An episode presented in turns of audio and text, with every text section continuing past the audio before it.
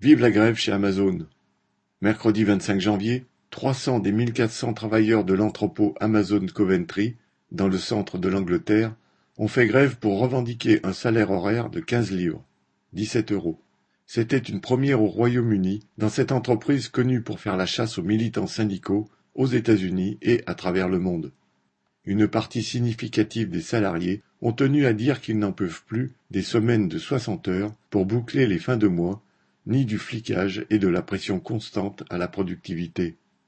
Alors que les salaires ne sont que de dix livres cinquante, douze euros de l'heure, la direction proposait une hausse de 0,50 livres, une provocation dans un contexte où l'inflation dépasse 10% et dès l'été dernier avait provoqué des débrayages sauvages sur plusieurs sites.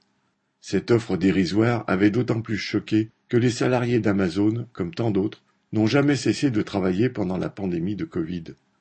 Pour en arriver à cette action collective, les travailleurs d'Amazon, qui parlent quarante langues différentes, ont su surmonter les barrières linguistiques ainsi que les nombreux obstacles légaux à la grève, notamment la consultation des syndiqués par voie postale, qui, quoiqu'étirée sur des semaines, a finalement abouti à un vote de 98% en faveur de la grève.